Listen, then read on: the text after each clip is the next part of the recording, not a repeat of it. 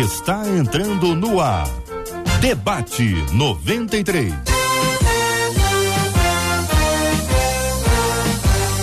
Realização 93 FM. Um oferecimento série The Chosen. A história de Jesus como nunca antes contada. Baixe o aplicativo e assista agora. Os Escolhidos.tv.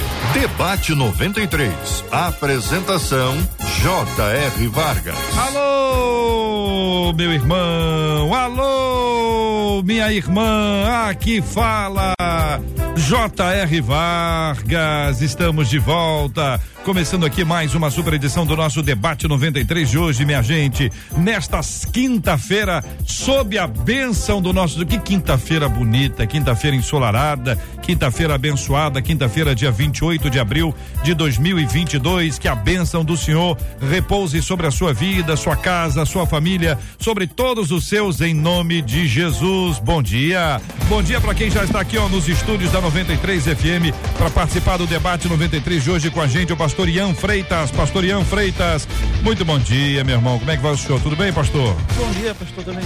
Tudo bem, graças a Deus. É uma honra, uma alegria estar aqui com vocês novamente, né?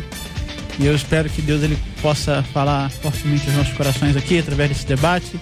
Que Deus abençoe todos vocês que estão nos ouvindo né? E que Deus possa fluir nesse lugar. Amém, que assim seja.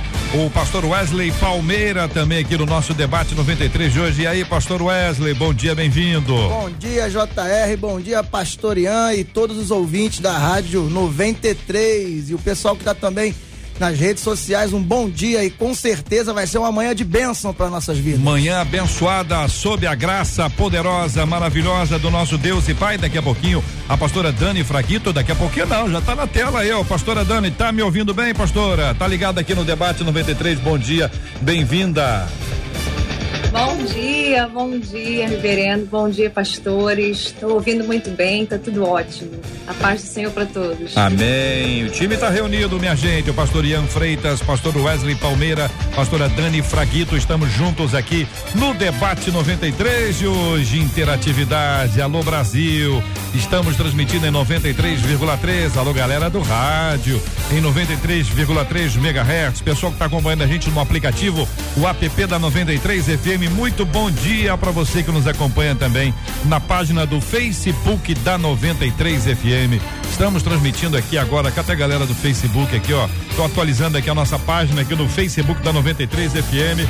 Quero ver a galera ligada aqui participando com a gente no Facebook. Muito bom dia para você que acessa a página do Facebook da 93 FM, Conceição, o Júlio Nascimento, Edmo Costa, Marcelo França, a galera que também está acompanhando a gente aqui no canal do YouTube 93 FM Gospel, 93 FM Gospel, Rosane, Silvio, Davi, Solange, Val, Beatriz, Maria, Jacira. Muito obrigado por esse carinho maravilhoso da sua audiência aqui na 93 FM, tanto no Facebook quanto no YouTube. Tem a sua conexão com a gente, tem um chat ali para você apresentar sua opinião sobre o debate 93 de hoje. Você fala com a gente também pelo nosso site rádio93.com.br. Estamos transmitindo também com imagens rádio93.com.br e o nosso WhatsApp liberadíssimo, fala direta, constante 21 96803 8319 21 96803 8319. Mas hoje, hoje tá aqui, ó, tá aqui na tela, aqui na tela inteira, aqui na tela para você participar. Olha,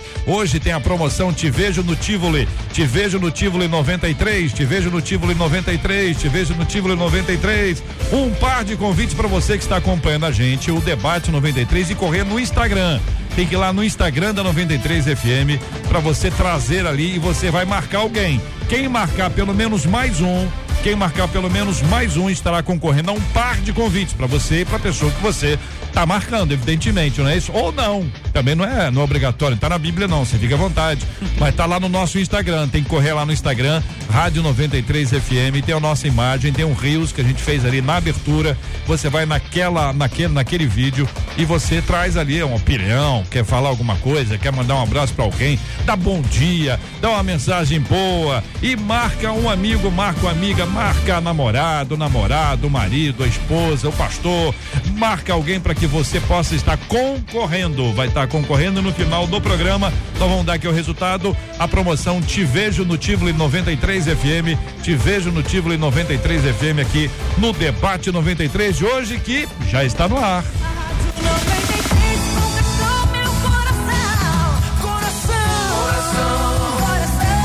De vez em quando acontece o negócio, você para pra pensar assim: racismo acabou, não tem mais, o racismo continua existindo, o racismo no Brasil, ele é mais velado assim, ele é mais segredinho, ou ele acontece de forma explícita?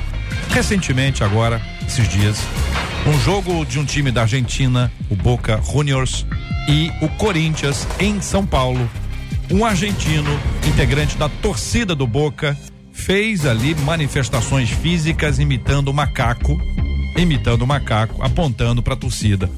Isso trouxe uma repercussão grande porque esse rapaz ele foi imediatamente preso, a polícia agiu rapidamente, ele foi preso e depois ele foi liberado após ter sido paga a sua fiança. A sua fiança foi paga pelo consulado argentino. O consulado argentino pagou. Ele saiu, entrou no ônibus e foi com seus amigos de volta para sua casa. A questão naturalmente ganha repercussão, é nacional, se torna uma coisa aqui da América Latina e levanta esse assunto mais uma vez a respeito do racismo. Em campo futebol, em estádio, não é a única vez. Vários episódios já aconteceram, mas você já deve ter presenciado episódios na rua, episódios na van, episódios aí no trânsito, no ônibus, no trem, no metrô e na igreja. Eu quero a sua opinião, quero que você conte se você já viveu uma experiência assim. Se você já acompanhou um fato e observou que a pessoa agiu de uma forma absurda, expondo um racismo, um desrespeito, uma desobediência à ordem divina. Quero a sua opinião no debate 93 de hoje sobre esse assunto. Racismo ainda existe. No Brasil é menor, está acabando, é velado, é disfarçado, ainda é real. Tem sofrido isso? Quero sua opinião aqui no debate 93 de hoje, pelas nossas redes. Fique muito à vontade para opinar, para trazer seu comentário, seu ponto de vista, sua percepção sobre esse assunto. É o debate 93, minha gente. Estamos juntos no Debate 93. Ouvinte perguntando, daqui a pouquinho eu volto àquele tema.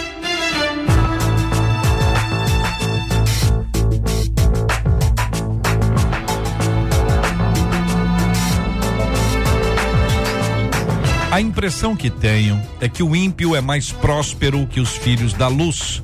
Vejo gente que não tem o menor compromisso com Deus e as coisas acontecem com uma tremenda facilidade. Em contrapartida, vejo cristãos fiéis que sofrem a vida inteira. Parece que não têm um momento de descanso e jamais desfrutam das coisas boas desta terra. Como entender isso, hein? O que significa o texto de Mateus 19, 24? Mais fácil é um camelo passar pelo buraco de uma agulha que um rico entrar no reino de Deus. Há quem afirme que para desfrutar da eternidade é necessário sofrer nessa vida. É isso mesmo? Pergunta uma de nossas queridas ouvintes. Pastora Dani Fraguito, vou começar pela querida irmã, ouvindo suas palavras introdutórias sobre esse assunto.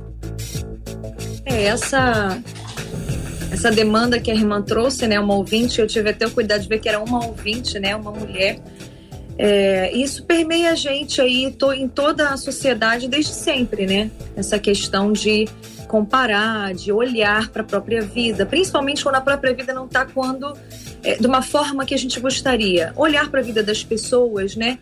Então, isso aí é algo que vem desde o princípio de todas as coisas. A gente começa aí com Caim, com Abel, a gente vê Asaf, né, no Salmo 73, que provavelmente os pastores também é, vão discorrer sobre. Nós vemos Abacuque, nós vemos isso em todas as sociedades. Então, é uma demanda grande, muito mais hoje. Eu acho que tem se avolumado isso muito mais hoje com as redes sociais. Com esse acesso ao comparativo com a vida das pessoas e aquilo que parece que dá certo na vida das pessoas, o palco das pessoas em comparação com os nossos bastidores. E aí vem toda essa questão aí. Eu acredito que vai ser um tema muito bom, muito produtivo para nós hoje. Pastor Wesley Palmeira, sua opinião sobre esse assunto, querido? Então, é, como a, a ouvinte mesmo é, enviou e-mail, é uma impressão. Impressão não significa que seja uma realidade. A mesma impressão que ela teve, a pastora citou e eu concordo, foi a impressão que a Zaf teve. Como dizer, eu, porém, meus pés quase se desviaram, quase nada faltou para os meus pés escorregarem. Por quê? Porque ele teve a impressão de que estar servindo a Deus não estava adiantando absolutamente nada. Mas o fato de eu ter a impressão acerca de alguma coisa não significa que isso seja uma realidade. A verdade é que o sol e a chuva, é, o sol nasce sobre os justos e injustos, a chuva cai sobre justos, justos e injustos. E, na verdade, N fatores causam essa insatisfação e isso não significa que seja uma realidade. A gente vai falar sobre isso nessa manhã, no nome de Jesus. Pastor Ian, a impressão que muita gente tem é que Deus ama mais A do que B porque A tem mais coisas e ainda que A não siga a Deus, não caminhe na presença dele, a leitura que as pessoas fazem é que Deus está amando mais a A que não está amando a ele. Então eu que amo a Deus não tenho, aquele que não ama a Deus tem. Isso não está certo. É essa esse raciocínio que muitas pessoas têm popularmente, né? Bom dia novamente, JR. Bom dia, pastora Dani. Bom dia, pastor Wesley. É, JR, eu creio que as pessoas elas confundem muito hoje em dia o que, que é amar a Deus. Né? Se eu for pegar um texto bíblico que é bem claro sobre esse assunto, João 14, quando Jesus ele diz, ele fala que aquele que me ama obedece, os, guarda, né, os meus mandamentos e aquele que guarda os meus mandamentos, né, eu me virei com o Pai e me revelarei a ele. Então, a primeira coisa que a gente precisa entender para começar esse assunto é que amar a Deus não tem a ver com dizer ou é, proferir palavras com a boca. Mas amar a Deus tem a ver com uma posição de obediência, com um comportamento que nós temos diante de princípios bíblicos. Então, é, eu vejo que muitas pessoas elas se comparam, falam, pô, eu amo muito a Deus, eu sirvo a Deus, mas eu não prospero. E outras pessoas que dizem amar a Deus, que não, às vezes nem vão para a igreja, mas elas estão prosperando, estão crescendo. Hum. O que eu creio, baseado, tipo assim, no que a Bíblia diz, é que é, tem muitos ímpios, né, se a gente pode chamar de ímpio, que seguem mais princípios bíblicos do que muitos cristãos que estão na igreja, que às vezes aceitam viver uma vida é, miserável, uma vida, vamos dizer assim, medíocre, porque acha que sofrimento está ligado à pobreza, que sofrimento está ligado a, a, não prosperar, que o sofrimento está ligado a você não crescer na vida.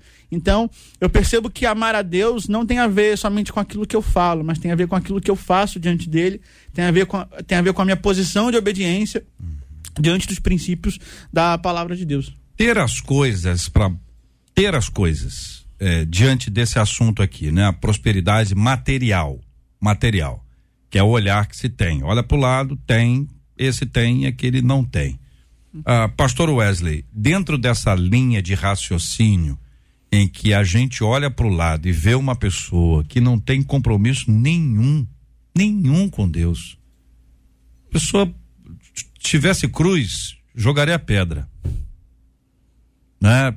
E está indo muito bem e a pessoa que é cristã tá ali passando um sufoco, às vezes é empregado dele. Dói, pastor Wesley, no coração de algumas pessoas, é, é o que o nosso ouvinte está falando aqui, que isso, isso nem sempre é desce fácil assim não.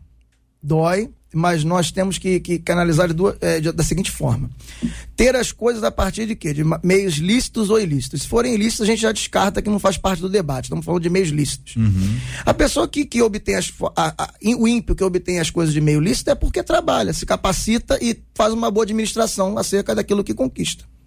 O problema de muitos crentes, às vezes, é, é aquela teologia triunfalista, determinista, pura e simplesmente que diz assim: olha, é, posso todas as coisas que ele me fortalece e tal, e confio nessa palavra, mas não põe em prática, não me esforço, não me capacito, não busco, e quando eu consigo conquistar, eu não sei administrar, não sei preservar aquilo que eu recebi, e não consigo, dessa forma, ter uma vida próspera, porque prosperidade, ela, ela parte disso também, de trabalho, de esforço. A Bíblia diz isso, com o suor do teu rosto comerás o pão. A gente conquista as coisas com esforço. Nenhum crente pode imaginar que ele vai ficar sentado na sua cadeira, no banco da igreja, depois de um culto, adorando a Deus, vai vir um, um anjo do Pix. Eu falei isso outro dia na igreja, vai descer lá e vai blum, digitar. Oh! Boa ideia se eu trouxe aí. Mas antes era o anjo com a bandeja de ouro, agora é o anjo do Pix. Mudou um pouquinho o negócio, né? É. Atualizou, né? Atualizou. É. Isso não existe, JR. Uhum. O que existe para nós cristãos é trabalho e administração. Claro que a Bíblia nos ensina isso também, administrar, trabalhar, buscar. E aí a gente não pode partir de exceções. Essa é a regra. É a regra estabelecida na palavra, é a regra que o ser humano, não só o cristão, ele tem que fazer para conquistar as coisas de maneira lícita. Estamos hum. falando aqui de ímpio que tem as coisas de forma lícita, não daquele que conquista de forma ilícita. Daquele que conquista de forma lícita é assim que, é conquista, que ele conquista. É, pastora Dani, e aí? A partir disso? É, a gente tem que entender o que, que é prosperidade para as pessoas. É um conceito tão amplo, né? É, a prosperidade ela tem tantas dimensões. Não se trata só de dinheiro. Não se trata só de ter um, um, bem material. Tem tantas pessoas que têm bens materiais e não são prósperas. É verdade. Não são prósperas, né? Tem, tem pessoas muito mais humildes, muito mais, é, numa vida muito mais simples e que são muito mais prósperas. No conjunto total da ópera, são prósperas. Ah, ah, eu percebi na fala da ouvinte ah, coisas mais fáceis para ímpios e coisas mais difíceis para nós que são cristãos, né? Cristãos que sofrem. Ora, meus amados irmãos, hum. o Senhor ele se move por princípios, penso eu, né? A palavra mostra isso para nós. E um princípio óbvio para nós é o princípio da semeadura, como o pastor Wesley estava falando. É, a pessoa é ímpia, mas ela é esforçada. Ela, eu não estou nem aqui, não cabe a nós, né? Como até o pastor falou, se exclui do debate a questão de ser lícito ou ser ilícito. Mas fato é que a pessoa se esmera, ela estuda, ela semeia. Inclusive, muitas pessoas ímpias semeiam mais na vida de várias outras pessoas, financeiramente, com oportunidades, com amizade, com mão estendida no momento difícil, que muitos cristãos não fazem. Né? É, então, a, qual é o conceito de prosperidade que nós temos? Qual é o conceito de coisa difícil e coisa fácil? A gente é, gosta muito de falar do resultado. Muitas pessoas, olha o resultado de pessoas hoje que têm uma suposta né, prosperidade aos olhos humanos e para ela parece que Deus deu tudo, que foi fácil. E eu vejo é. hoje, por exemplo, os grandes players aí do, do mercado falando: olha, não existe é, mágica. Você tem que trabalhar, você tem que suar, você perde noite de sono, você estuda, você se, se entrega àquele trabalho. E isso é bíblico. Né? O homem ele vai prosperar a partir da obra de suas mãos e que a bênção do Senhor enriquece não causa dores. Então não adianta, não vai vir realmente o anjo do Pix né, para prosperar, nem o da bandeja, nem o de lugar nenhum, se você não fizer o dever de casa. E aí, pastor Ian? É, nesse conceito de prosperidade, é, é como o terceiro João 1,2 diz, né? Quando João ele fala, eu desejo que vocês sejam bem-sucedidos em todas as coisas, que tenham saúde assim como vai bem a tua alma. Então, a gente percebe que a prosperidade ela engloba todas as áreas da nossa vida, seja espiritual, emocional, profissional, familiar, financeiro, tudo, né? Ser próspero não é só ser próspero com dinheiro, mas é ter uma família às vezes as pessoas é rico, é empresário, tem muito dinheiro, mas a família está destruída. Verdade. Então, para mim, prosperidade ela vai englobar todas as áreas da nossa vida. E como o pastor Wesley a pastora Dani falou, é, tem muito cristão que usa aquele, daquele jargão, ah, eu vivo pela fé. Uhum. E a fé é, sem obras, né, como o Tiago diz, ela é morta. E eu, eu sempre falo disso, que quando o Tiago está falando de fé sem obras, ele não está falando de, de, somente de serviço, ele está falando também de comportamento. Até porque a, existe uma tradução que diz, né, é, que a fé sem ações correspondentes, ou seja, se a sua fé que você diz ter, ela não é respaldada pela tua conduta, essa fé não existe. Então, nós precisamos crer e entender que se eu digo que eu creio na palavra, eu preciso me comportar à altura daquilo que eu creio, eu preciso andar com base nesses princípios. Então tem muita gente que às vezes a gente considera como ímpio, que às vezes porque não vai para a igreja, mas essa pessoa está seguindo os princípios. Como o pastor e a pastora falou, eles são esforçados, são pessoas que trabalham, são pessoas que estão é, fazendo as coisas acontecer, né? Então, e tem muito cristão que está parado, né? E tá esperando a prosperidade cair do céu, né? Só porque o maná caiu do céu, ela é. também tá esperando que, que Deus faça tudo. É o negócio né? do Pix aí. É o negócio do Pix, o né? Do Pix. O anjo com a maquininha. Aí o povo vai ficar esperando, hein, pastor? O povo vai ficar esperando. Quando é o anjo do Pix aí aparecer, vamos pegar aqui para nós Exato. aqui. Então, veja, quando vocês falam é, é, sobre esse assunto, popularmente as pessoas chamam de sorte, né? Falando, deu, teve sorte, deu sorte, fez isso, deu aquilo. E aí os não cristãos dizem, nunca foi sorte, sempre foi Deus, né? E usam uma expressão assim para poder dar aquela amenizada. A gente sabe o quanto de transpiração pre precisa e não somente de inspiração. Mas eu quero ainda um pouco mais dentro de, dessa linha dizer que tem muita gente que está estudando, Sim. tem muita gente que está trabalhando duro e não está conseguindo. Então pode ser que existam fatores outros aí porque se a gente disser assim, olha, no Brasil basta você estudar e trabalhar que você vai ter êxito. É verdade isso, gente? Não. Não. Não. Então a gente não pode dizer que tem gente que não estuda. Tá. É verdade, tudo é verdade, vocês falaram. Mas assim, tô Sim. querendo buscar aqui o seguinte: olha, tem gente que está estudando, tem gente que está trabalhando pesado, tá certo? Pode até estar tá trabalhando errado, mas está trabalhando pesado e não está tendo e nem vai ter um resultado semelhante a outra pessoa, que às vezes tem uma questão de habilidade também pro, pro negócio. Sei. E aí? Vamos lá, pastor Wesley que trouxe aí o anjo do Pix. então, é evidente que, que existem algumas pessoas que têm oportunidades a mais. Entretanto, eu entendo que todo ser humano, em algum momento da vida, se ele buscar com esforço e luta, ele vai ter algum tipo de oportunidade. Ele pode até não chegar naquilo que, que, que ele gostaria de chegar, assim, olhando pelos olhos humanos, mas ele vai chegar mais longe do que ele está. Eu penso dessa forma. Que, que surgem oportunidades. É oportunidade é algo que a gente tem que aproveitar. E, e ter a percepção de quando ela aparece. Eu não, não, não acredito que, que as pessoas passem por essa vida e, e claro, existem exceções, mas que no, modo que não pelo menos seja uma oportunidade, uma mudança. E quando a gente entra muito nessa, nessa questão de, de pensar dessa forma, a gente se desestimula.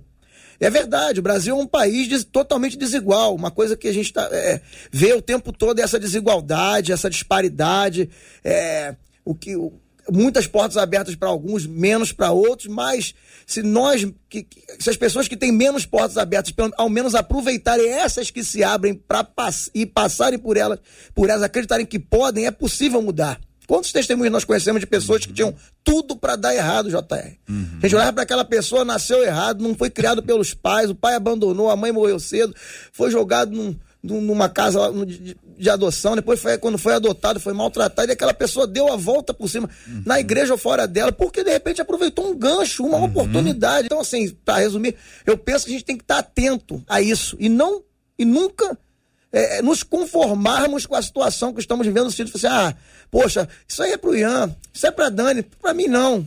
Não posso pensar dessa forma. Em algum momento essa oportunidade vai aparecer, em nome de Jesus. E aí, pastora Agora... Dani? Então, agora eu queria até aproveitar esse gancho do pastor Wesley para dizer o seguinte: é uma coisa que eu lido muito e trazer o texto de Salmo de Asaf, né, Salmo 73. É, é uma coisa que eu lido muito no meu Instagram, ali no direct, nos bastidores, com a questão da vocação, com a questão do propósito. O JR falou uma coisa muito interessante. A pessoa pode estar trabalhando duro, embora ela possa não estar trabalhando certo. Ou ela possa estar no lugar que ela está fazendo duro aquilo que Deus não chamou ela para fazer. Uhum. Então ela pode estar tendo, um, é, tendo muito fracasso debaixo de muito suor, simplesmente porque ela está disposicionada. E aí vai gerar um descontentamento. Isso é óbvio. Vai gerar é, é, o descontentamento de você olhar para pessoas que muitas vezes estão posicionadas naquilo que foram chamadas, porque a gente sabe, né? É, nós temos aí no mundo a graça comum e a gente sabe que todos os seres humanos expressam a glória de Deus de alguma forma, com seus dons e talentos, e a gente vai perceber que muito do descontentamento que nós temos e da, da visão de provável injustiça da parte de Deus de ter agraciado a uns uhum. e não a outros, ter dado oportunidades a uns e a outros, é um simples estar disposicionado no seu propósito. Agora, por que muitas vezes isso acontece? Né? Aqui, como o Salmo 73 fala que Asaf, ó, eu escorreguei, é uma vereda escorregadia a, a questão da comparação. Por quê? Muitas vezes você tem um dom, tem um talento maravilhoso para música, mas o que, que você escutou a vida inteira dos teus pais, das pessoas que te cercam? Música no Brasil não dá dinheiro, hum. arte no Brasil não dá dinheiro, educação no Brasil não dá dinheiro. Se você foi, por exemplo, chamado para ser um mestre, um professor, então a gente fica com aquela falsa ideia de que aquilo que nós sentimos alegria, prazer e, e vocação, motivação para ser e viver é algo que não é recompensado. Aí a gente vai tentar fazer o Ctrl C, Ctrl V na vida de quem dá certo.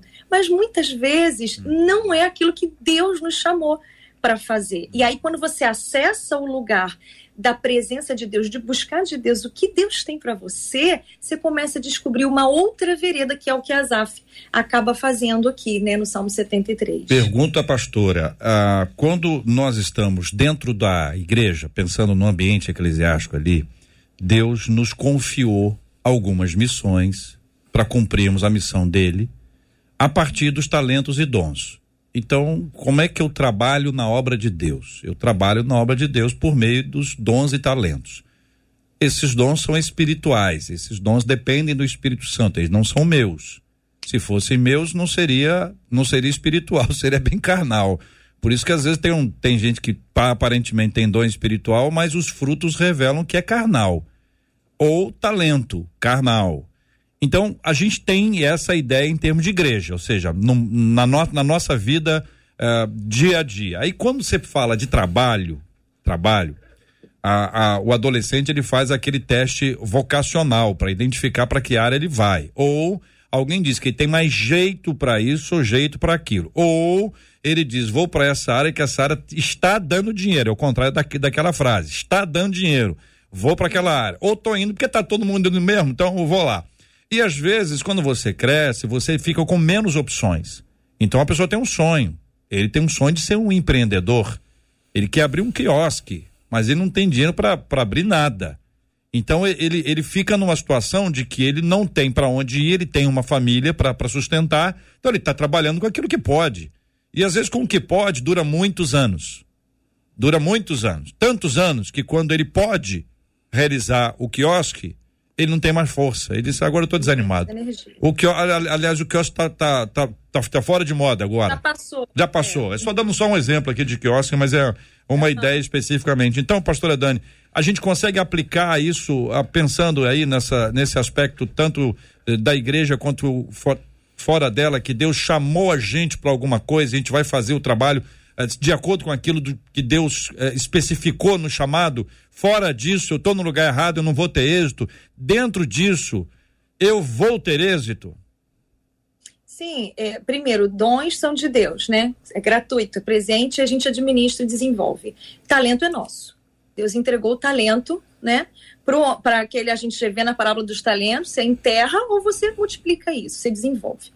Dentro dessa questão de dentro e fora da igreja, o Spurgeon ele tem uma frase que pega meu coração para aquele que é, é, filho de Deus, para os filhos, né, para aqueles que são salvos, não existe secular e sagrado, tudo é sagrado. Uhum. Né? Então, a sua vocação, ela vai ser expressada dentro da igreja, fora da igreja, e eu entendi perfeitamente o que você falou, JR, que muitas vezes a gente é, tem essa visão ministerial, e ministério é serviço no original da sua palavra, e a gente não tem essa visão para o trabalho, que, entre muitas aspas, se é dita secular. Aí a gente tem várias questões, né? Tem questão de a pessoa querer começar de cima, não querer, não querer começar servindo, não querer começar como office boy, querer começar como CEO da, da empresa, uhum. né? A gente tem aí uma jornada que as pessoas muitas vezes não querem pagar o preço.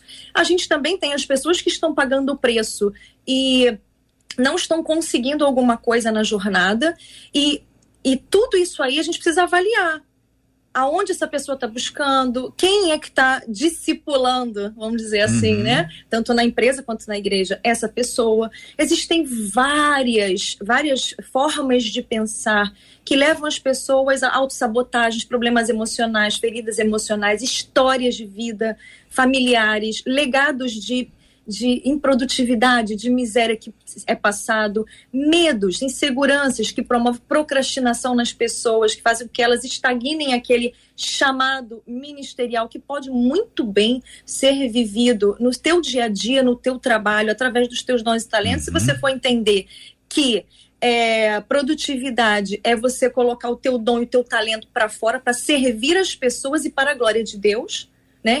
O tempo porque os dias são maus. E aí a gente pode perceber que a falta de identidade é que vai levar o ser humano a, a, o ser humano a pensar assim, sabe, JR, queridos pastores. A gente não vai ocupar um lugar que nos foi dado por Deus, desenvolver o que Deus colocou na nossa mão para tentar ver o que está dando certo. E aí trabalhar exaustivamente, obstinadamente, por assim dizer, naquilo ali. E aí, quando você vai ver que vai conseguir, já passou o tempo, já passou o momento, percebe?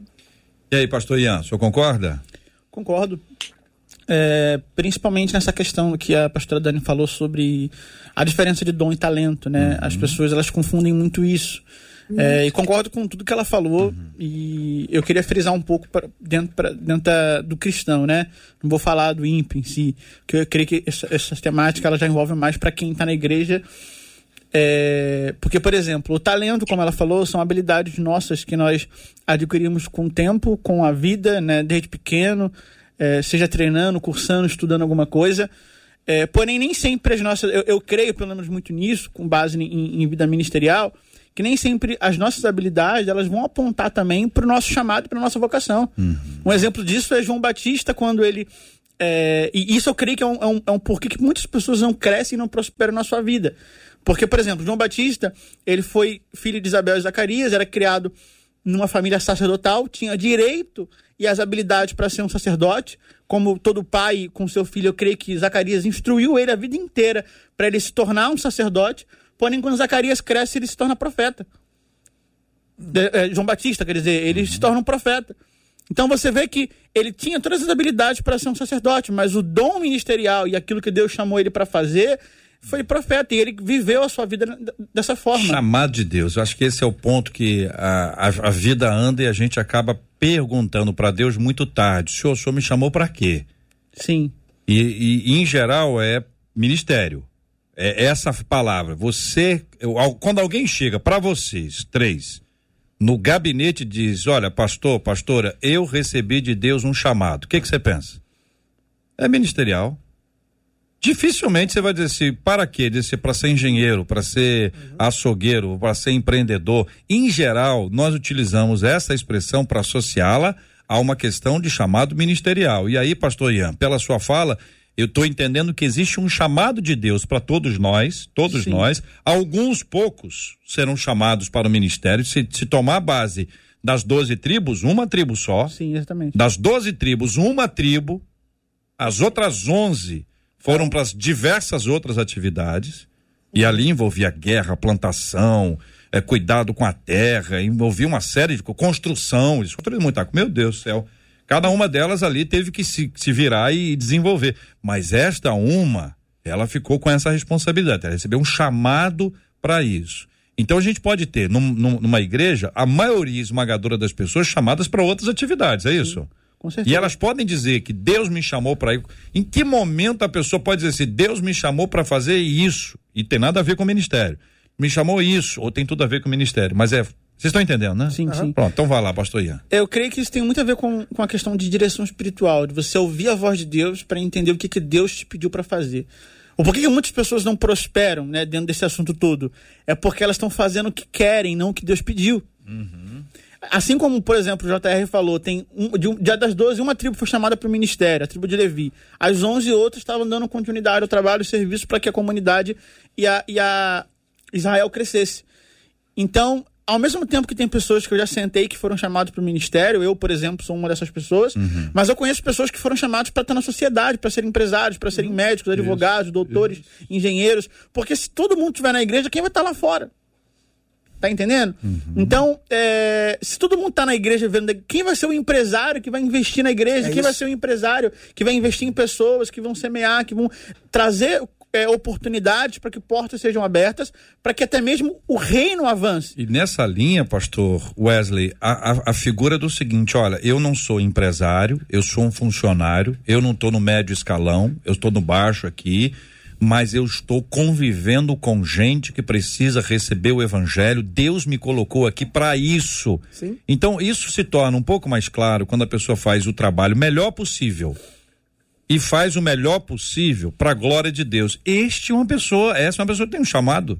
Tem um chamado e acaba ganhando é aqueles que, que a aos quais ele é subordinado através do seu testemunho. É a Bíblia que eles vão ler, é o trabalho, o desempenho é, é, ilibado do crente dentro da empresa que ele trabalha, na função que ele exerce, a diferença que ele faz é, em relação aos outros que estão próximos a ele, é, com a conduta que ele aprende dentro da casa de Deus e nas escrituras sagradas que são a bússola para esse homem é, e, ou essa mulher viverem. É hum. simplesmente isso, é dessa forma que a gente vai conquistar.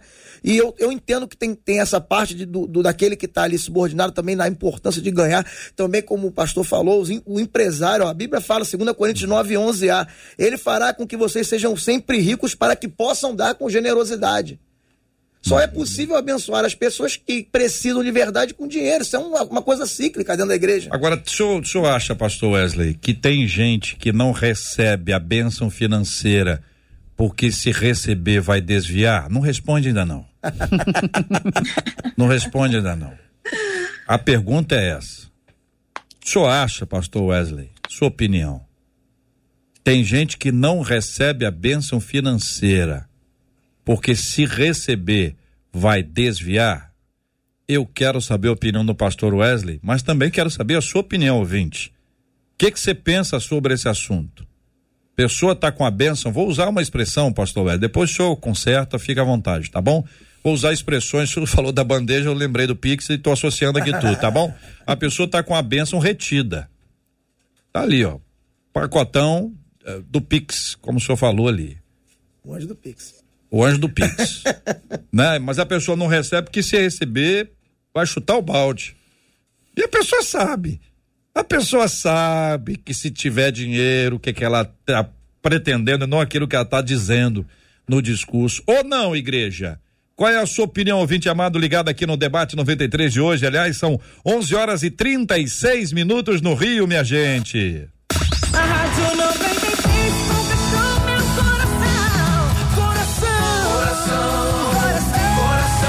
Assunto que está também na boca do povo, o povo quer saber, nós vamos conversar amanhã sobre a igreja no metaverso.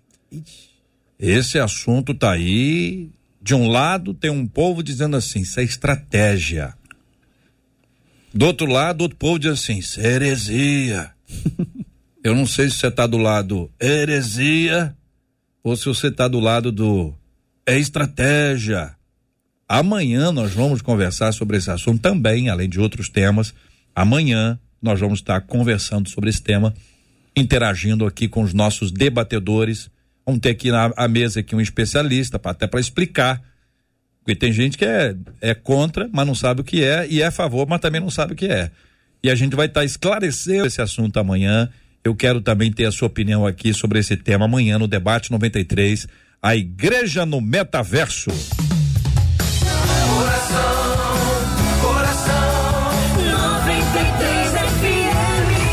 Estamos de volta com Debate 93. Debate 93. Racismo.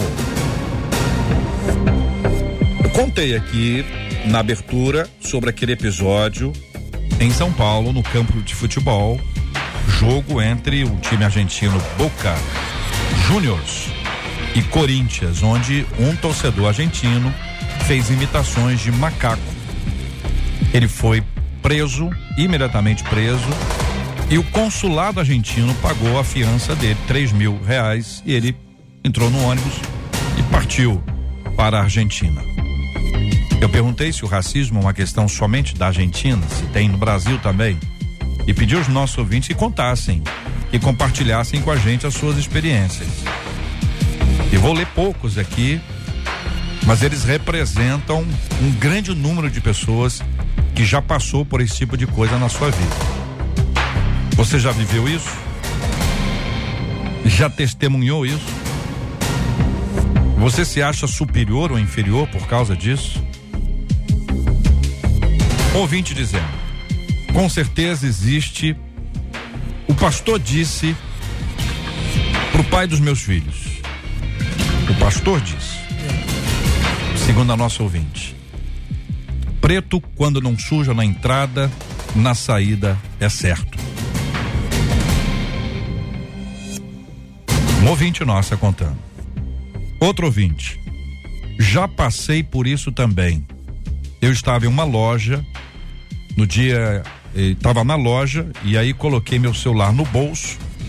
Assim que eu saí da loja, o segurança me abordou perguntando o que eu tinha colocado no bolso. Ele botou o celular dele. Outra ouvinte. Vejo muito isso e com o passar dos anos parece que está bem mais grave. Não só o racismo, como bullying com pessoas diferentes, seja no peso, no aspecto físico ou até posições sociais. Outra ouvinte. Me lembrem quando criança que eu ia aos cultos de ensino e de repente o irmão disse em público que Deus fez o homem, aí o diabo com inveja fez o preto. Não conformado, diz o nosso ouvinte, deu uma martelada no nariz e achatou. Eu tinha nessa época uns nove anos e nunca mais me esqueci disso, conta a nossa ouvinte. Outra ouvinte conta a experiência de ter ido numa loja que vende motocicletas e quando se aproximou, ela e o irmão que queria a moto, pessoas simplesmente ignoraram. Chegaram até agir com falta de respeito. Houve um, uma vendedora que chamou até o segurança chamou segurança.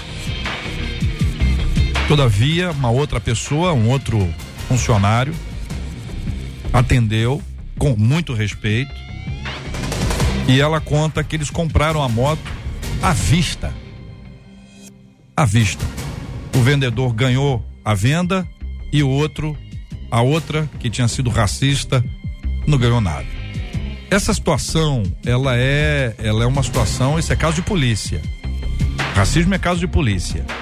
Mas infelizmente isso ainda está de alguma forma na cabeça, na mente das pessoas. E aí pergunta a pastora Dani a visão dela sobre esse assunto, se ainda temos, se estamos vivendo um momento de mais sensibilidade para esses temas, então isso conduz a um controle, um autocontrole ou se infelizmente os mais antigos continuam declarando-se racistas. Pastora Dani Fraguito. Eu penso que esse o racismo ele é uma das expressões mais de maior crueldade e arrogância que o ser humano pode exalar, né, da, da, raiz do pecado. Porque se você tira é, um sangue, né, de uma pessoa branca, negra, amarela, parda, tanto faz. E você é, vai analisar o código genético, todos têm DNA, todos têm é, expressões da criação do Senhor. Se você não coloca, se você coloca somente habilidades, tom de voz, é, atitudes, conta histórias de atitudes sem mostrar a pessoa, é, muitas vezes uma pessoa branca tem muito mais atitudes é, ruins, negligentes, é, agressivas do que uma pessoa negra ou parda, ou amarela, enfim, não é só com o negro. Racismo, né? Ele é, é muito mais abrangente do que isso, embora seja mais focado na questão da cor da pele, né, do negro. É, então, para mim, existe ainda muita coisa é bullying, né? Muita coisa que hoje é bullying. Antigamente era só uma brincadeira e as pessoas é, entre amigos, né? Amigos é, por exemplo, eu tinha muita mania de chamar umas amigas minhas brancas, que nem eu, de ah, neguinha, ah, minha nega, como se fosse algo carinhoso. Mas como agora, como você bem disse, há uma sensibilidade maior, uma atenção maior, que eu acho que de fato, em alguns casos, ela é muito merecida, em algum, alguns outros casos, há uma apropriação do tema para uma narrativa de vitimização, e aí a gente conhece muito bem algumas manobras né, narrativas que são até no campo político e de engenharia social, a gente sabe disso mas eu acho que isso existe, a gente precisa dar uma atenção e a gente precisa corrigir. Corrigir. Né? Esse pastor aí, é, na minha opinião, Absurdo. Pastor Ian Freitas está é, é, tá aqui com a gente aqui no nosso estúdio da 93 FM. Como o senhor analisa esse assunto, pastor? É, eu olho para essa, essa, estrutura que existe, né, do preconceito, a estrutura racial, ela é algo que vem de muito tempo, né? Por exemplo, a própria segregação, discriminação racial, ela vem desde a época de Jesus.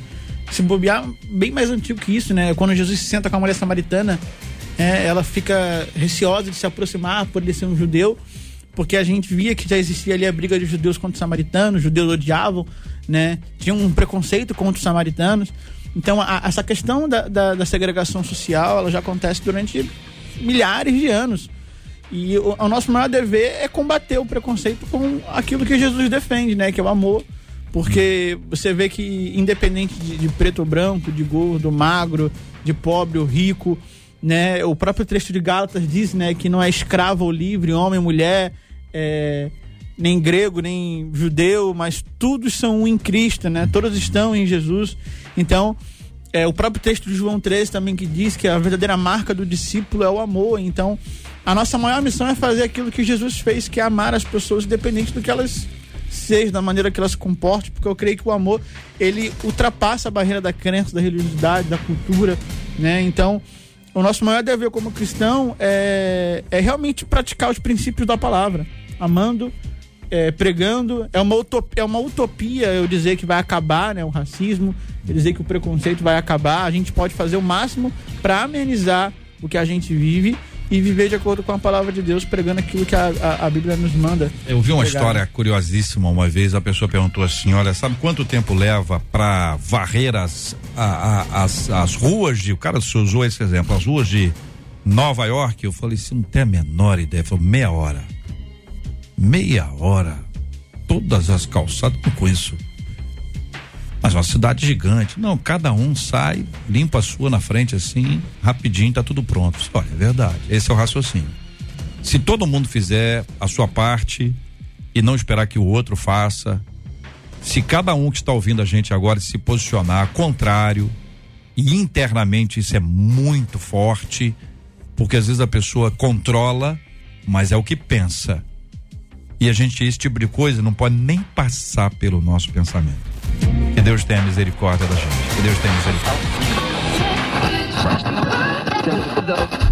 O seu rádio está no Debate 93. Pastor Wesley, eu pergunto ao senhor a pergunta que fiz agora há pouco. O senhor acha que tem gente que acaba não recebendo bênçãos financeiras porque se receber vai dar no pé? Eu penso que tem. Eita, Brasil. penso que tem. É mesmo? Penso que tem e conheço pessoas dessa forma. Que infelizmente. Isso, Quando tava naquela prova, naquele ah. aperto, naquela dificuldade, hum. faltava um culto, tava na oração, naquela busca. Depois que saiu da prova, depois que o anjo do Pix chegou. Chegou o anjo do Pix.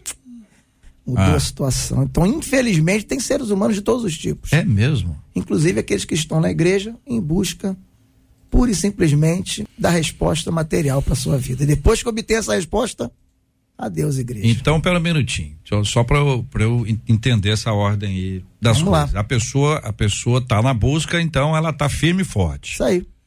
Aí quando recebeu, o senhor ela falou do anjo do Pix, estou a ilustrar, isso é uma brincadeira do pastor Wesley. Não, tá lógico, tá é. Não, tem gente que já pode achar aí, esse anjo não passou aqui em casa não. Então, vamos lá. Aí passou o anjo, o anjo do Pix lá, como o senhor falou, a pessoa partiu. Certo? Certo. E a, agora. Se tornou amigo do evangelho, mas e, nunca mais quis compromisso. Isso, isso. Na verdade, nunca houve, né? O senhor chama isso de, de. Como é que o senhor chama isso? É uma bênção? É uma aprovação?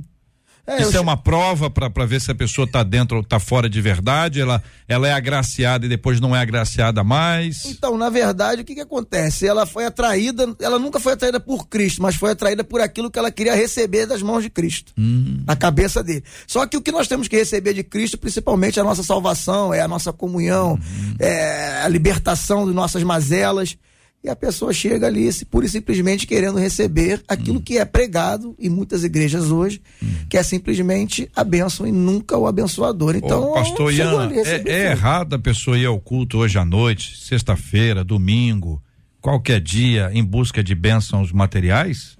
Eu creio que tudo está na questão da motivação do coração, uhum. né? Uma coisa que o pastor Wellington falou, e que até um, uma coisa que a gente já ouviu falar muito por aí, é que a gente quer Jesus como Salvador, mas não quer Jesus como Senhor uhum. da nossa vida. A gente vai até a igreja em busca do que Ele pode nos oferecer e não em busca do que Ele pode fazer na nossa vida em relação à, mudança. Então, às vezes as pessoas vão para a igreja, elas vão em busca e não há nada de errado em você querer e você pedir. A Bíblia, ela tem princípios que te ensinam a pedir, pedir bem, não pedir mal. Mas a vida cristã não se resume somente nisso. Né? O próprio Jesus, quando ele vai chamar uh, cada discípulo ali para viver o que nós chamamos de discipulado, a, o convite sempre, primeiramente, era: quer que me seguir? Primeiramente, tome essa cruz, negue-se a si mesmo e siga-me. Uhum. E nós sabemos que a vida de cristã é uma vida de renúncias, mas isso também não significa que não seja uma vida que nós não vamos obter promessas bíblicas, né? Verdade. né? Nós vamos crescer, nós vamos prosperar. Porém, é, tem muitas pessoas que querem de Jesus o que ele pode dar, mas não querem o próprio Jesus, não querem realmente viver uma vida de obediência é, à palavra, né? Aí eu pergunto para o senhor, e a partir do senhor, para responder a pergunta que faz a nossa ouvinte aqui no tema de hoje, que usa o texto de Mateus 19, 24, né? Mais fácil é um camelo passar pelo buraco de uma agulha que um rico entrar no reino de Deus. E aí, naquela época mesmo, as pessoas ficaram na dúvida. Não quer dizer, peraí, o rico não vai para o céu? O céu do rico é aqui? Quer dizer, já tá, já foi abençoado, ele está próspero, então é isso aí. E fica essa dúvida, pastor, na cabeça de alguns, como da nossa ouvinte aqui. Na verdade, é, o contexto de Mateus 19, 24, tanto de Mateus 19 quanto de Marcos 10, do 17 ao 24, né, esses dois, dois livros falam desse mesmo assunto, está falando do jovem rico, né, de um homem que se aproxima de Jesus, querendo segui-lo, e Jesus oferece uma proposta, e a proposta de Jesus é essa. Né, cê, em, em Mateus ele fala: você quer vir, dê tudo, que você, dê tudo que você tem aos pobres e siga-me. E ali, diante dessa resposta, né, desse, desse, confronto, aquele jovem decide não seguir. E em, em Marcos, ele primeiramente chega para Jesus e fala que tu és bom, e Jesus fala: não, bom somente é um, que é o Pai que está nos céus. Então o contexto ali é o mesmo. O que Jesus está provando daquele jovem é a motivação do coração, é o, o quanto o coração dele é governado pelo que ele tem.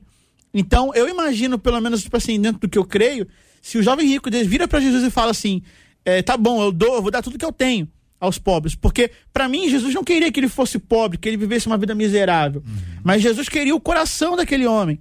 Uma vez eu ouvi que quando Jesus pede Isaac para Abraão, na verdade ele queria Abraão e não Isaac. Ele queria o coração de Abraão. Então, quando Jesus vira e fala, ele, ele usa o texto que é mais fácil um camelo passar pelo buraco de uma agulha do que o rico entrar no reino de Deus, primeiramente que a gente precisa entender que isso era um provérbio muito antigo que era usado na época. E, e se você for estudar, você percebe que a, até o animal não era o camelo, era, era, o, era o elefante. Ele falava, é, uhum. é, mais fácil um elefante passar por um buraco de uma agulha do que o rico entrar no reino de Deus. Mas Jesus, para contextualizar com, com o povo dele na cultura palestina, ele usa a figura de um camelo para dizer sobre para relatar o fato de uma impossibilidade. Por quê? Porque em Marcos 10, 24, Jesus ele fala, ele, além de falar que é difícil o rico entrar no reino dos céus, tem algumas versões que vai utilizar a expressão porque os ricos confiam na sua riqueza. É, assim como Paulo diz para Timóteo no capítulo 6, no versículo 10, que ele fala que o amor ao dinheiro ele é a raiz de todos os males. Então o problema não está no dinheiro, está no amor ao dinheiro, está no quanto as riquezas governam o nosso coração. E Jesus, sempre quando ele vai confrontar a gente, quando ele vai lidar conosco, a primeira coisa que ele vai avaliar é a motivação do nosso coração. Aonde o nosso coração está, né? Pelo que a gente é governado. E na maioria das vezes o rico ele é governado pelo dinheiro, uhum. né? Então, eu creio que o, contexto e o, e o fator desse, desse, desse, desse assunto, ele fala sobre isso, né? Vocês concordam? Eu, eu concordo. E Perdão, pastora, acho que só não, que não, pode falar. Vou falar bem rapidinho. Eu concordo e penso que é, para que nós queremos o dinheiro? É, é essa tem que ser a, a interrogação. Para que o crente quer o dinheiro? Claro, eu quero dinheiro para ter um momento de lazer com a minha família, eu quero dinheiro para ter uma vida melhor. Evidente, não tem problema algum, isso é bênção de Deus. Mas por que, que eu não posso aprender a repartir um pouco do que eu tenho também? Eu acho que Jesus estava querendo ensinar para o jovem, que o senhor falou muito bem, o senhor falou muito bem, é exatamente isso. O senhor quer, você quer me seguir, mas você está disposto a repartir? O evangelho tem que. É, é, é, é algo sobre repartir. Eu vou deixar agora, hum. é, eu vou fazer uma parte aqui, até prosseguindo no raciocínio dos pastores, e vou deixar um teste para os ouvintes. Eu queria que os ouvintes agora ficassem bem atentos, que eu vou deixar um teste no final dessa fala aqui. É, a, a, proposta de Jesus, e realmente, como o pastor Ian falou, né, é o contexto do jovem rico. A proposta de Jesus para o jovem rico não é que ele vire agora, tem uma vida miserável, de, de privações, não é nada disso né? Porque depois aqui na fala da ouvinte ela vai dizer: então será que para desfrutar da eternidade é necessário sofrer nessa vida, né? Hum. Ela fala isso no final. Sim. E na verdade a proposta de Jesus para nós e que é muito bem explicado nesse versículo 24 de Mateus 19 é: abandone a mentalidade de ter a sua satisfação nas coisas dessa terra, na visão materialista, nas coisas desse mundo, nas coisas, nas posses desse mundo, em busca de uma aprovação social ou de um conforto que é temporário. Na verdade, a, a proposta de Jesus é pare de ser idólatra. É, que a afeição, o que, que é idolatria? A afeição do seu coração e a confiança do seu coração está colocada naquele objeto de desejo. Que quando você não você sacrifica tudo aquele objeto de afeição para obter algo dele, né? Isso é idolatria. Você sacrifica no altar, muitas vezes uma mãe sacrifica no altar da carreira promissora e, e muito, com muito sucesso na empresa, ela sacrifica o legado e a instrução, a educação dos seus filhos na palavra, por exemplo. E aí, como é que a gente vai saber? Agora vem o teste, né? Como é que a gente vai saber se uma pessoa fala assim, poxa, pastor, agora você está pegando pesado, porque você está falando de idolatria? Sim, Jesus vai falar para mim, para nós, que a gente não pode servir a dois senhores. Ou você serve a Deus, ou você serve mamon. Como é que a gente sabe que um crente está servindo a mamon ao Senhor? Ou como uma pessoa está servindo a mamon ao Senhor? Vamos para a nossa família da fé. Quando você está lá na igreja, ou você está na sua casa, você devolve o dízimo e você está diante de, de uma expressão de gratidão através de uma oferta. Se você tiver que perguntar para o dinheiro se você pode ofertar a Deus, você está adorando mamon. Se você tiver que olhar sua conta bancária, Deus colocou algo no seu coração, não, eu vou abençoar, eu vou entrar nisso, eu vou participar disso, eu vou ser generoso nessa necessidade do corpo de Cristo ou da vida de alguma pessoa. E eu precisar, peraí, deixa eu ver se para eu semear 100 reais na vida daquela pessoa, eu posso. Eu vou na minha conta bancária e vejo se eu posso.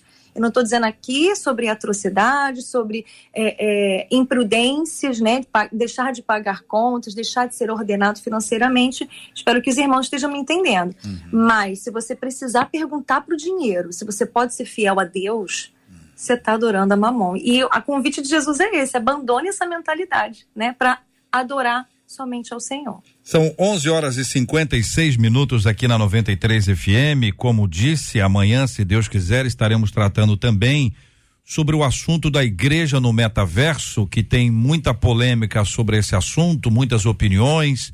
E existe um grande grupo de pessoas que entende que esta é uma estratégia. Um outro grupo dizendo que isto é uma heresia. E eu quero saber a sua opinião. Amanhã, aqui no Debate 93. Há muito tempo me envolveu nessa história de amor. 93 FM. A gente falou também hoje aqui sobre a questão do racismo envolvendo uma série de histórias dos nossos ouvintes. Eu agradeço o carinho deles. Vou terminar contando mais uma última história. Um dos nossos ouvintes disse certa vez ao ir em uma loja, ele descreve a roupa que ele estava, calça jeans, camisa, é, é, sapato, todo arrumado. Os seguranças do estabelecimento o seguiram o tempo inteiro. Mas uma outra pessoa que não era negra, mas de pele clara, estava de camisa, bermuda e chinelo.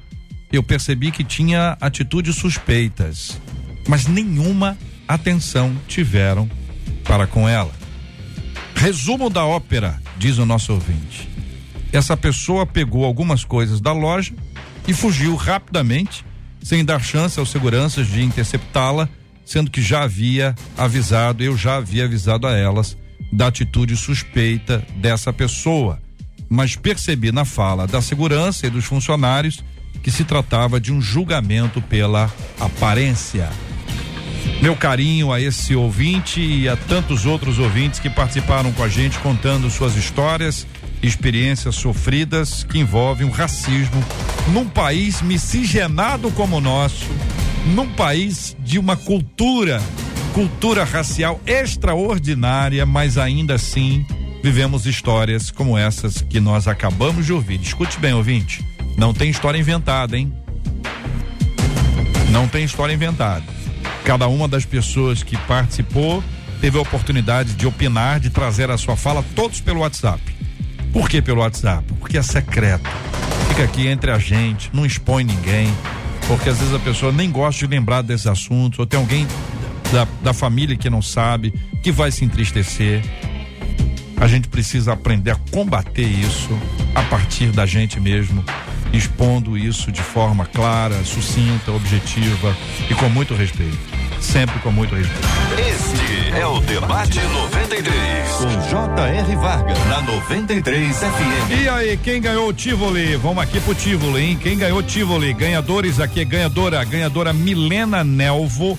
Milena Melvo, a participação hoje foi pelo Instagram da 93 FM, ali no nosso Rios, o comentário marcou, ganhou. Então aqui a Milena Nelvo, arroba Milena underline Neuvo, ganhou um par de convites que dia que ela passa, que vídeo que ela pega. Você vai fazer contato com ela? Muito bem, ah, vamos aqui, a nossa equipe vai fazer contato com você, tá bom, Milena? Aí você vai receber o seu convite, os seus convites, você que participou com a gente pelo Instagram e vai ter sua festa celebrada lá no Tivoli com todo apoio e o carinho da 93 FM, o que é sempre um privilégio muito grande pra gente receber você. Muito obrigado aqui aos queridos debatedores, pastora Dani Fraguito, muito obrigado, Deus abençoe, um forte abraço, pastora. Forte abraço para todos, muito bom estar aqui com vocês. Um beijo para minha igreja linda e que o Senhor abençoe vocês, queridos ouvintes. Que Amém. o maior prazer do coração de vocês, maior prazer do coração da gente seja a presença de Deus e não as coisas dessa terra. Se nós esperarmos por Cristo somente nessa vida, nós somos os mais miseráveis de todos os homens, né? É verdade. Um grande beijo para vocês, até a próxima. Até a próxima, pastora Dani Fraguito. Muito obrigado, pastor Wesley Palmeira. Forte abraço, meu irmão. Muito obrigado, JR.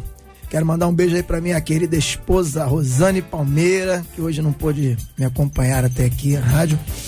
E para toda a igreja, Santa Evangelista Vida em Comunhão, ali em Auma, um beijo no coração da igreja, de todos que estão nos ouvindo aí. Foi uma benção, um prazer estar mais uma vez aqui. Pastor Ian, pastora Dani, foi um prazer estar com vocês aqui. Amém. Pastor uh, Ian Freitas, obrigado, pastor. Obrigado, senhor JR. Obrigado também, pastora Dani, pela presença. Pastor Wesley, queria também mandar um, um beijo, um abraço aqui para minha esposa Raíza, que deve estar me ouvindo agora, para todos os meus amigos, né, minha família e também o pessoal lá da igreja da Lagoinha Caxias. Que Deus abençoe vocês, ouvintes, que, que permaneceram até aqui no debate. Deus abençoe todos aqui. Bênção puríssima. Amanhã, se Deus quiser, estaremos juntos, minha gente, sob a bênção de Deus. O pastor Wesley vai orar conosco agora e nós vamos orar por você por você que passou ao longo da sua vida por experiências muito ruins envolvendo racismo. Que dói ouvir essas histórias. Se sente mal, se sente mal, não por se sentir menor nem maior, mas porque são tratados dessa forma. Nós vamos orar para que Deus cuide também do coração e da mente daqueles que ao longo de toda a sua vida disseram coisas como estas que nós ouvimos aqui e hoje tem um encontro com Cristo e Cristo está dizendo: Ei, qual é? Ela com isso. Nós vamos orar como temos orado pelo assunto de hoje que envolve o nosso olhar para o outro lado e pensar que o outro está recebendo porque merece mais, porque é mais amado e que eu não sou porque eu não tenho tanto quanto ele ou tanto quanto ela. Nós vamos orar também pela cura dos enfermos, pelo consolo aos corações enlutados, em nome de Jesus. Pastor Wesley, vamos orar. Pai amado, eu quero entregar nas tuas mãos cada uma dessas causas apresentadas pelo reverendo JR nessa manhã, meu Pai. todo aquele que tá, tem sido oprimido e tem o coração até hoje marcado, machucado por palavras liberadas sobre a sua vida, sejam por discriminação racial, social, por homofobia, qualquer tipo de, de preconceito, o Senhor possa cuidar dessas vidas nessa, nessa manhã. E aquele que infelizmente ainda não recebeu a libertação, não teve o entendimento de que nós somos todos seres humanos criados por Deus, iguais, que possa receber, Pai, a libertação na mente, no coração, que tu possa alcançar cada uma dessas vidas, porque tu também ama. Até mesmo os preconce preconceituosos, tu pode libertar, Senhor. Libera sobre eles, Senhor, esse entendimento. Oramos pelos enfermos, como teu filho falou, que estão ao alcance, Senhor, da rádio ou nas mídias sociais. Pedimos a tua bênção, a tua cura, a tua restauração. Que possam haver testemunhos de milagres, Senhor, que a partir desse debate, pessoas que já não conseguiam mais é, nem mesmo levantar da cama foram tocadas por ti. Obrigado, Senhor, pelos momentos que passamos aqui na tua presença. Somos gratos por essa rádio, em nome de Jesus. Amém. Que Deus te abençoe. Você acabou de ouvir Debate 93.